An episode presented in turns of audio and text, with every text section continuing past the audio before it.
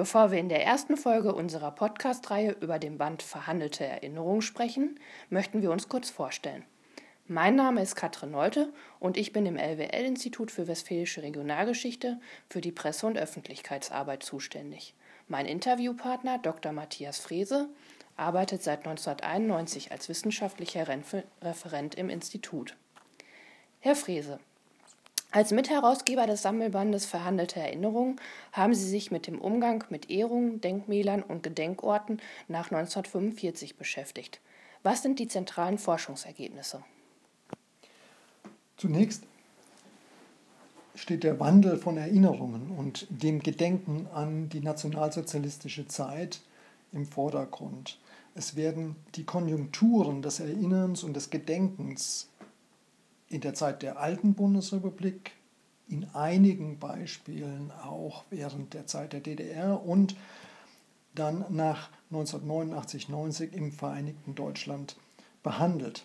Es geht um Geschichtspolitik und um die Auseinandersetzungen mit Geschichtspolitik und mit den Erinnerungen an Beispiel von lokalen Ereignissen, am Beispiel von Personen im lokalen und regionalen Handeln und äh, am Beispiel von Gedenkorten und Gedenkstätten und deren Entwicklung im lokalen und ganz besonders auch im dritten Teil um die Benennung von Straßen und Gebäuden und die Umbenennungen gegebenenfalls, die Änderungen und Zusätze und die Auseinandersetzungen um diese Änderungen in den jeweiligen lokalen und regionalen Gesellschaften.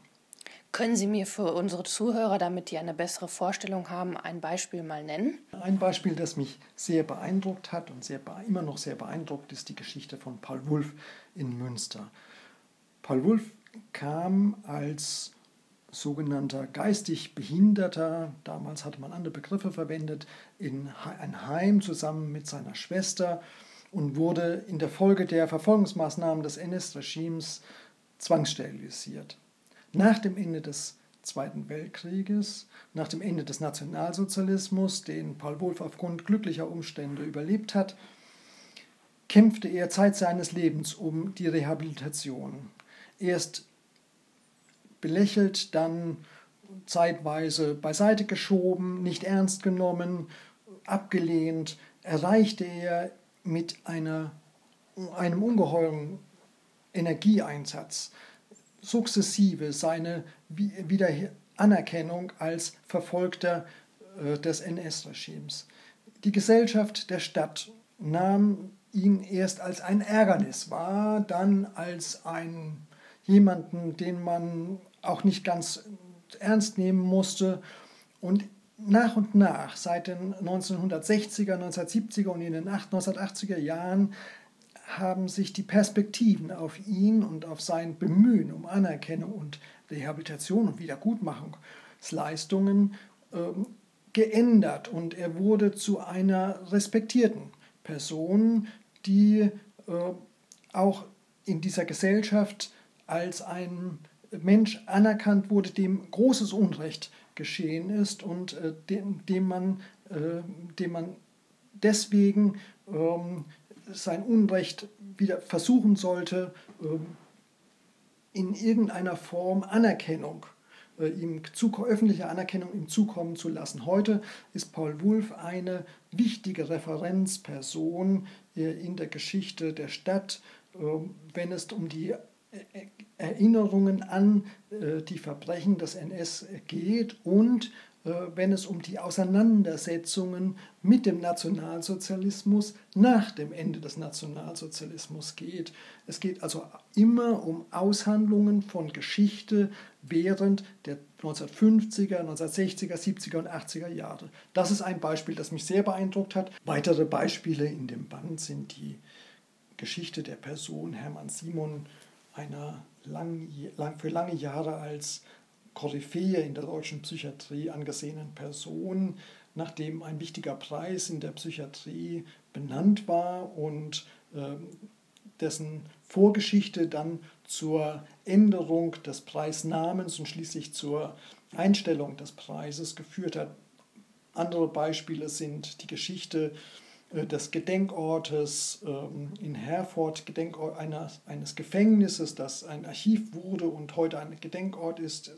Beispiele sind die Denkmallandschaft an der Porta Westfalica, der, die Auseinandersetzung in, äh, im Sauerland, in Arnsberg äh, mit äh, einem Massenmord im, äh, am Kriegsende und äh, dem, dem Umgang mit äh, dem Erinnern an diesen Massenmord in der lokalen und teilregionalen Gesellschaft. Schließlich die sehr beeindruckenden Beiträge um Straßenbenennungen, Umbenennungen und die Auseinandersetzungen am Beispiel Münster, am Beispiel Oldenburg, aber auch äh, im internationalen Vergleich in einem großen Beitrag zu den Auseinandersetzungen äh, in österreichischen Städten.